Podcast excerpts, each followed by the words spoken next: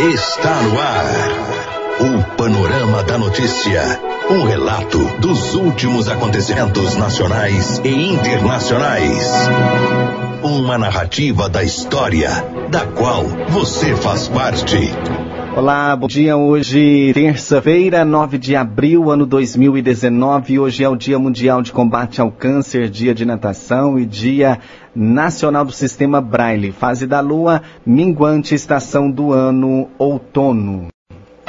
Nesta edição do Panorama da Notícia, você vai saber que. Secretaria de Saúde divulga resultado de processo seletivo e convoca selecionados para entrevista. Agentes penitenciários localizam drogas e celular em banheiro de cela íntima em Carmo do Paranaíba. Ladrões invadem oficina mecânica em Carmo do Paranaíba e furtam vários produtos. E ainda Câmara de Rio Paranaíba realiza nesta terça-feira a quinta reunião ordinária. Confira a pauta.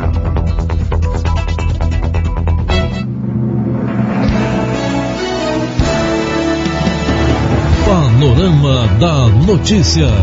Oferecimento CEMIG. A melhor energia do Brasil.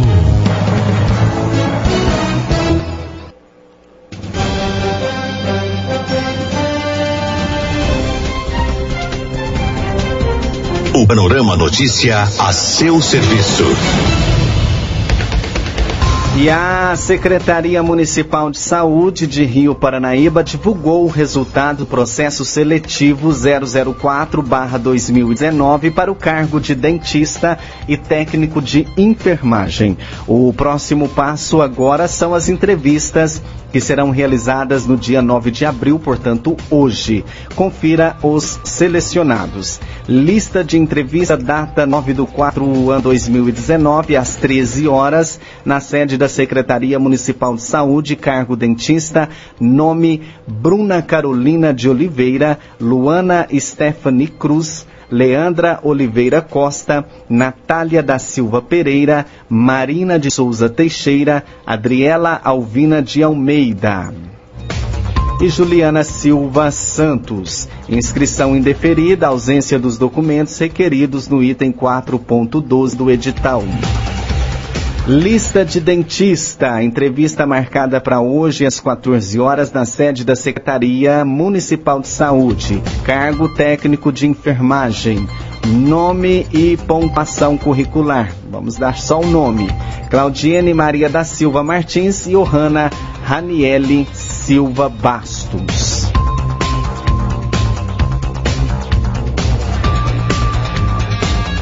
A polícia a serviço da comunidade. E em Carmo do Paranaíba, na penitenciária Nossa Senhora do Carmo, agentes localizaram drogas e um celular no banheiro de uma cela íntima. De acordo com o boletim de ocorrência, os agentes realizavam o procedimento de retirada dos presos para o banheiro, momento que o detento Tiago Pereira Gomes, em uma atitude suspeita, foi em direção ao banheiro embaixo da escada. Ao dar a ordem para que o detento fosse para o banheiro da suíte da cela íntima, o mesmo demorou a sair do outro banheiro, momento que os agentes novamente deram ordem para que ele saísse imediatamente.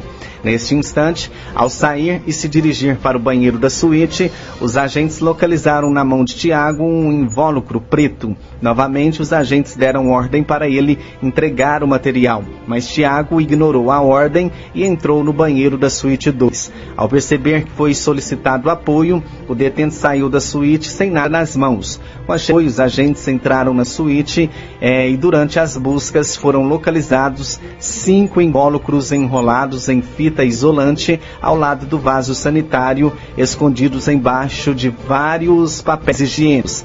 Após a localização dos materiais, a visitante, que estava acompanhada de três crianças, foi retirada do pátio do complexo. Tiago Pereira Gomes, 25 anos, foi encaminhado para a delegacia de Polícia Civil, onde foi ouvido pela delegado de plantão.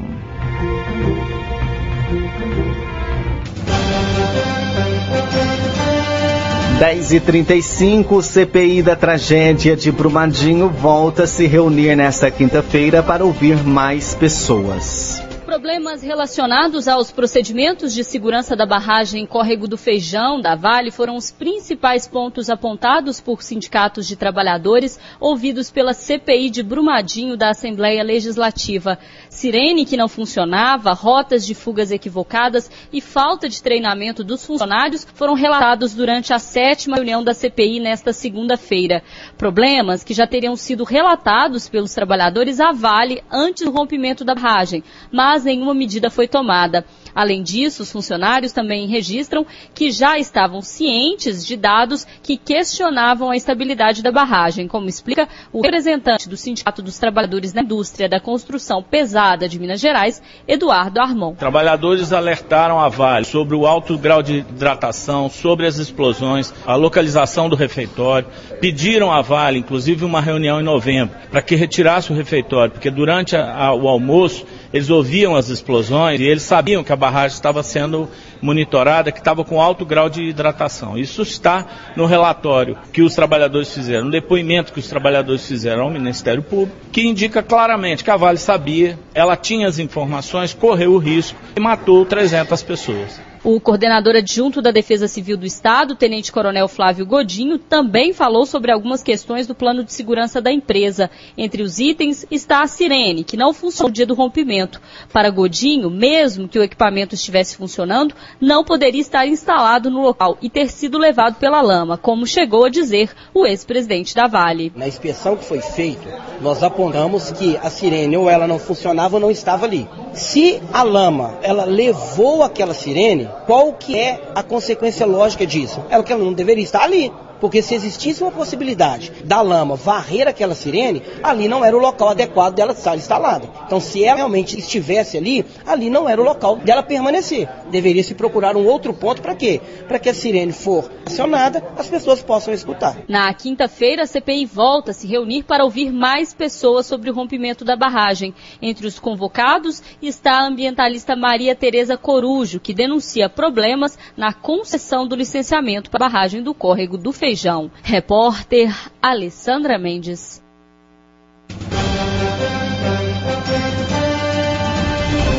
E relatório da reforma da Previdência será apresentado nesta terça-feira. A terça-feira é considerada estratégica para os que defendem a reforma da Previdência, sobretudo os aliados do Palácio do Planalto, já que o relator do texto na Comissão de Constituição e Justiça, o deputado delegado Marcelo Freitas, do PSL de Minas Gerais, vai apresentar o seu parecer a partir das duas e meia da tarde. A expectativa é de que um pedido de vista adie a votação para a próxima semana. E o parlamentar explicou à reportagem da Itatiaia que nesta fase de tramitação da matéria, a avaliação será exclusivamente sobre sua admissibilidade, ou seja, os deputados vão analisar se o texto é constitucional ou não. A nossa ideia é deixar as discussões de mérito para a comissão especial trataremos na questão de Constituição e Justiça o aspecto da constitucionalidade e da admissibilidade, que é exatamente o que tecnicamente o nosso regimento exige e a sociedade espera. Entre os parlamentares que apoiam a reforma da Previdência, o clima é de que na CCJ o texto será aprovado sem dificuldades na próxima semana e o debate sobre os pontos polêmicos ficará de fato para a comissão especial. E enquanto o presidente Jair Bolsonaro já sinalizou que o regime de capitalização poderá ficar de fora da reforma da Previdência em meio à polêmica no debate. O deputado Daniel Coelho, que é o líder do Cidadania, considera este o ponto mais difícil. Acho que o governo vai ter que esclarecer e deixar bem nítido que modelo de capitalização é esse e a gente poder fazer a discussão até dentro dos partidos que compõem essa maioria de mais de 300 deputados. Já o deputado Coronel Tadeu do PSL, partido do presidente Jair Bolsonaro e que fechou questão em relação à reforma da Previdência, prevê mudanças na comissão especial de pontos como, por exemplo, o benefício de prestação continuada e a aposentadoria rural. Eu sou favorável realmente que haja mudanças no BPC e também sou favorável que haja mudanças para o trabalhador rural. Eu não me incomodo com essa discussão, né? E se entenderem que realmente é preciso mudar esses dois pontos, eu também estou de acordo, não há problema nenhum. E a oposição promete obstruir a votação da reforma da Previdência na Comissão de Constituição e Justiça já nesta terça-feira. É o que afirma o deputado Orlando Silva do PCdoB de São Paulo. Vamos obstruir na Comissão de Constituição e Justiça e vamos fazer de tudo para que no plenário ela seja derrotada, porque ao que parece o governo não tem número para aprovar, essa, aprovar esse projeto. E o presidente da Câmara, deputado Rodrigo Maia, do Democratas do Rio de Janeiro, que é um dos principais defensores da reforma da Previdência, mantém a avaliação de que o governo federal não tem, por enquanto, os votos necessários para aprovar o texto no plenário da Casa, já que serão necessários os votos de 308 dos 513 deputados. Para Maia, é necessário que o Palácio do Planalto faça um trabalho de composição da base aliada. E ele diz que não é possível prever quando o governo federal terá o número suficiente de votos para aprovar a proposta que muda as regras das aposentadorias. De Brasília, Gabriela Speziale. Governo antecipa Itatiaia dados sobre a criminalidade em Minas Gerais. Os dados que a Itatiaia antecipa agora dizem respeito aos três primeiros meses de 2019. Dos 12 itens do relatório da Segurança Pública, 11 apresentaram redução em comparação com o mesmo período do ano passado. As maiores quedas foram de extorsão mediante sequestro, 37,5%, estupro, 35% e roubo, que caiu 31%. Outra queda é a do índice de homicídios. Foram 860 nos três primeiros meses de 2018. Neste ano, foram 721, queda de 16%. Wagner Pinto, chefe da Polícia Civil de Minas Gerais, destaca a integração entre as polícias militar e civil. Nós percebemos que o trabalho das forças de segurança, tanto da Polícia Militar quanto da Polícia Civil, está tendo um resultado altamente satisfatório. Está proporcionando essa queda gradativa do índice da criminalidade violenta no âmbito do Estado. O único dado a apresentar aumento em relação ao ano passado é o de lesão corporal, que aumentou 0,25%. A partir de agora, a Secretaria de Estado de Segurança Pública vai incluir outros seis tipos de roubo no relatório mensal de segurança. Roubo a cargas, a estabelecimentos comerciais, residências, pedestres, transporte coletivo e de veículos o general da reserva Mário Araújo, secretário de Segurança Pública, diz que estes novos índices vêm para dar mais transparência às ações da segurança. É uma das diretrizes do nosso governador é dar à nossa população informações com a maior transparência possível. Então, quando nós acrescentamos mais seis dados, nós estamos buscando refinar esses indicadores e nos permite também colocar mais foco no nosso trabalho e no nosso esforço para trazer o que nós chamamos de sensação de segurança às ruas. Por isso que nós ampliamos, é como se nós refinássemos os nossos indicadores. Os demais, os outros 12 indicadores continuam em vigor. Lembrando que nós vamos alinhar os indicadores de criminalidade com as estruturas governamentais da federação, para que a gente possa comparar entre os estados da federação os mesmos indicadores. Isso é muito importante que é um desafio do Ministério da Justiça e Segurança Pública formular indicadores únicos para que os estados da federação possam trabalhar e a gente ter uma ideia melhor da segurança pública do nosso país. Houve uma queda muito grande no número de roubos, queda também no número de homicídios e nos 12 índices que são normalmente divulgados, 11 deles foram registradas quedas em comparação com os três primeiros meses do ano passado. Dá para a gente enxergar um motivo para essa queda? Esse motivo talvez passe pela atuação da Polícia Militar por meio das bases móveis, um projeto que aproxima a polícia da população e que aparentemente traz bons resultados, pode estar aí parte da explicação? Sem dúvida. Se as estradadas deram certo,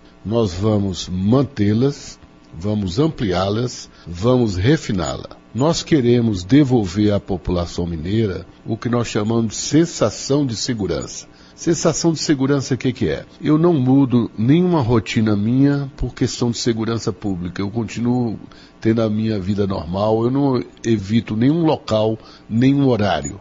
Já chegamos nisso? Ainda não, mas vamos chegar. Ouvimos do general Mário Araújo, secretário de Segurança Pública de Minas Gerais. Repórter João Felipe Lolli. Retomamos para que você saiba o que está sendo notícia hoje. A polícia. A serviço da comunidade. E ladrões invadiram uma oficina mecânica na cidade de Carmo do Paranaíba e furtaram vários produtos. O crime provavelmente ocorreu na madrugada no último domingo, mas a, o fato só foi registrado por volta das 10 da manhã. Foi o proprietário do estabelecimento que fica situado na rua Tanásio dos Santos, no bairro JK, que acionou a polícia militar relatando que ladrões haviam arrombado o local. De acordo com o boletim de ocorrência, o homem contou aos militares que indivíduos não identificados teriam fu furado um buraco no muro do galpão onde fica o estabelecimento comercial. E após entrar no imóvel, os ladrões furtaram três baterias e uma máquina de polir veículos. Câmeras de segurança de residências vizinha teriam é, filmado a ação dos autores. Diante dos fatos e como inicialmente não havia suspeitos, a PM registrou a ocorrência e orientou a vítima a quais procedimentos ele deveria tomar.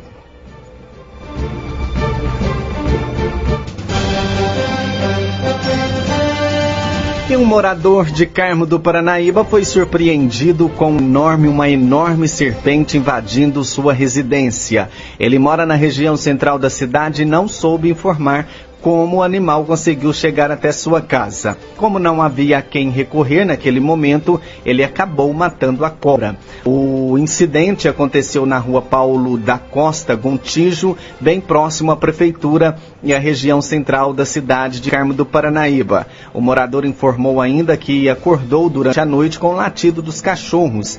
E, incomodado com a inquietação dos animais, ele levantou e acabou sendo surpreendido pela serpente. O morador informou que a cobra já tinha atravessado a área e estava na lavanderia da casa. A serpente de mais de um metro de comprimento assustou. Um, em princípio, ele suspeitou tratar-se de uma cobra venenosa. Durante a noite, e sem ter a quem recorrer, o morador, o morador acabou matando a serpente. Essa cobra, no entanto, é uma espécie de jiboia e não é venenosa. Pelo contrário, a chamada jiboia arco-íris é mais dócil e menos comum que outras espécies. Na maioria das vezes, essas cobras, quando encontradas, acabam sendo mortas, como aconteceu em Carmo do Paranaíba. Mas a recomendação é isolar o local e acionar a Polícia Militar de Meio Ambiente ou Corpo de Bombeiros para fazer a captura.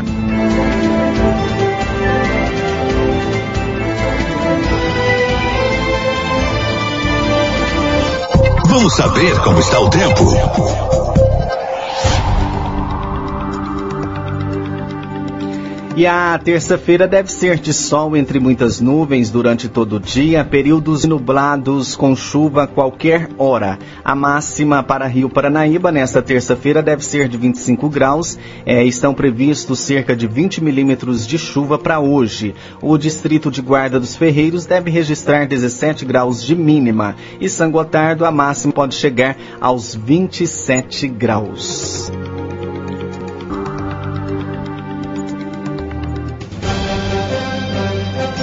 E novo ministro da Educação toma posse nesta terça-feira. A posse do novo ministro da Educação, Abraham Van Traub, será na tarde desta terça-feira no Palácio do Planalto e vai ocorrer antes da reunião do Conselho de Governo formado pelo presidente Jair Bolsonaro, pelo vice o general Hamilton Mourão, além dos ministros do governo. E enquanto o Palácio do Planalto prepara um pacote de medidas que será anunciado nos 100 dias de governo que se encerra amanhã, como, por exemplo, um conjunto de medidas para reduzir a burocracia, além do 13º do Bolsa Família. O ministro da Infraestrutura, Tarcísio Freitas, confirmou que a pasta concluiu o estudo para uma proposta de projeto de lei que prevê o aumento do prazo de validade da carreira de motorista, que atualmente é de cinco anos, e também da quantidade de pontos para o motorista perder a carteira de habilitação em casos de acúmulo de infrações. A questão da prorrogação e mais um conjunto de, de questões que, por exemplo, alterações na pontuação para perda de habilitação, etc., depende de lei, isso já está pronto, vai ser encaminhado para o Planalto essa semana, dentro do, dos 100 dias. Né? De Brasília, Gabriela Speziale. Os detalhes da notícia com Alexandre Garcia. Bom dia. Saiu o ministro da Educação, Vélez Rodrigues, e entrou o técnico, professor universitário Weintraub, Abraham Weintraub. Ele fez parte da equipe de transição, ele colaborou para a formação do novo governo, a formação do programa do novo governo, ao mesmo tempo em que, depois de instalado o governo, ele foi trabalhar como secretário executivo do Gabinete Civil da Presidência da República com o ministro Onyx Lorenzoni. Abraham era professor em Osasco, na universidade de lá. Eu recebi várias uh, mensagens de amigos que são donos de universidades, de faculdades, que me dizem que ele é excelente, que foi uma, uma excelente escolha, que agora vai funcionar o, o, Ministério da Educação, que não vinha funcionando direito, não exatamente por causa da capacidade de magistério do professor Vélez Rodrigues, mas pra, pela incapacidade de ele administrar tantos egos lá dentro. Né? Saíram 20 pessoas, inclusive teve uma secretária que era ex-futura secretária, Yolene Lima. Toda hora havia um choque entre os egos lá dentro. Né? Essa coisa de, de, intelectual tem muito de fogueira das vaidades. Então, o Ministério ficou mais ou menos paralisado, além do que tem ainda muitos cargos em comissão de governos anteriores, de pessoas que não puderam ser retiradas porque elas são eh, eram essenciais para o funcionamento do Ministério e acabaram agindo assim como uma espécie de quinta coluna lá dentro, prejudicando os trabalhos do novo governo. Agora temos um técnico né, formado em economia, já trabalhou na área financeira e estava no gabinete civil e que uh, tem sido muito bem recebido, pelo menos entre aqueles que eu conheço no ensino particular. Ele não segue a cartilha de Olavo de Carvalho, né? ele próprio disse isso, e também não é filiado a partido político. De Porto Alegre, Alexandre Garcia. E temporal no Rio de Janeiro causa estrago e deixa pelo menos três mortos. Pelo menos três pessoas morreram em decorrência das fortes chuvas que atingem o município do Rio de Janeiro. Duas mortes foram registradas no Morro da Babilônia, no Leme, após um deslizamento atingir uma casa. As vítimas, que não tiveram as identidades reveladas, seriam irmãs. De acordo com o relato de moradores da comunidade, localizada na zona sul carioca, três crianças ficaram soterradas e um homem de 42 anos está desaparecido. O Corpo de Bombeiros realiza buscas no local com o apoio dos moradores. A terceira vítima fatal foi registrada na Gávea, na mesma região. O corpo de um homem ainda não identificado foi encontrado debaixo de um carro após o escoamento da água que alagou as ruas do bairro. De acordo com a Defesa Civil do município, 39 sirenes em 20 comunidades foram acionadas. Durante o temporal, o Corpo de Bombeiros utilizou até um barco para resgatar crianças que estavam ilhadas no Jardim Botânico, um dos bairros mais castigados pela chuva. Município do Rio de Janeiro está em estágio de crise, o terceiro em uma escala de três, devido à possibilidade de chuvas fortes acompanhadas de rajadas de ventos e raios. Por medida de segurança, o prefeito do Rio de Janeiro, Marcelo Crivella, suspendeu as aulas na rede municipal de ensino.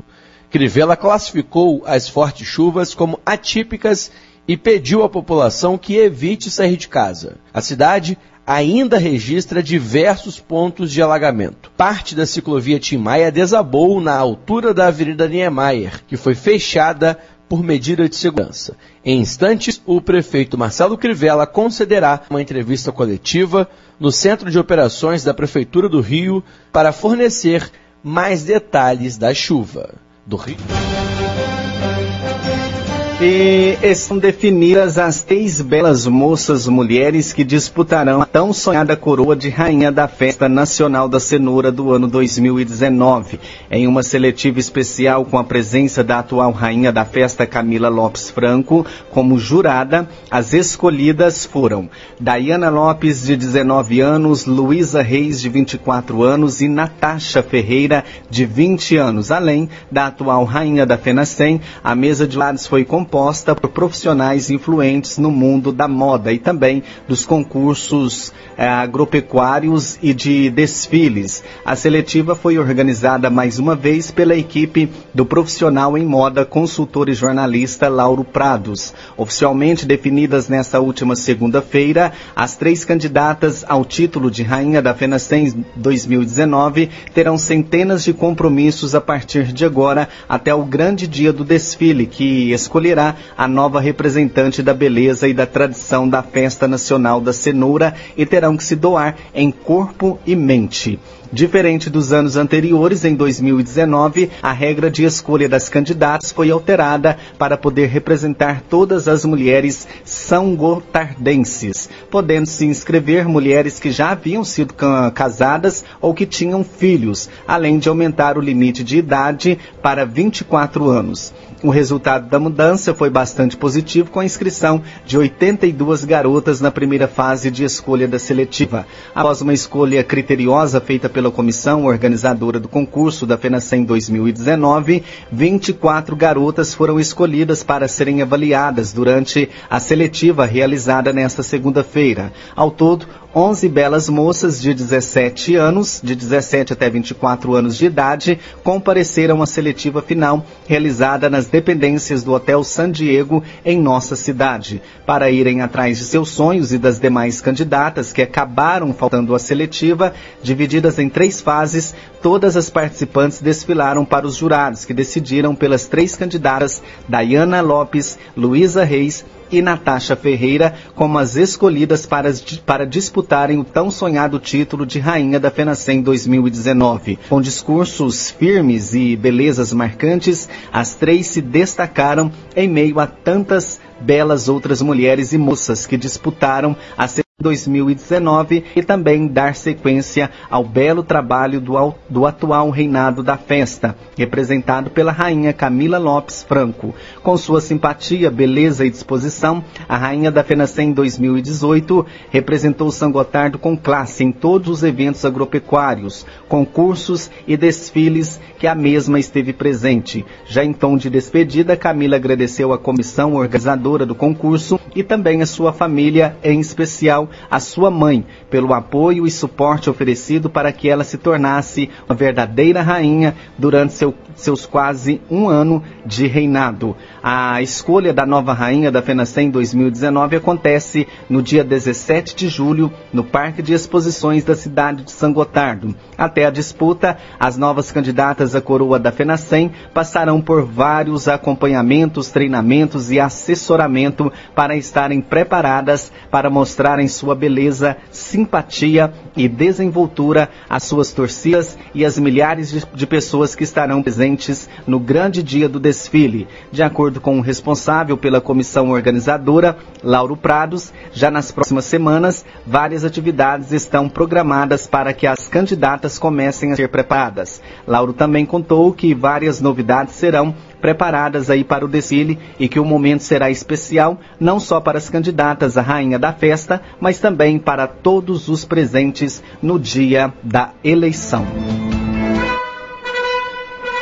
Você caminhou conosco pelo panorama da notícia. O conhecimento dos fatos faz de você um cidadão ativo. A apresentação e áudio foi minha, Silvano Arruda, edição Gilberto Martins.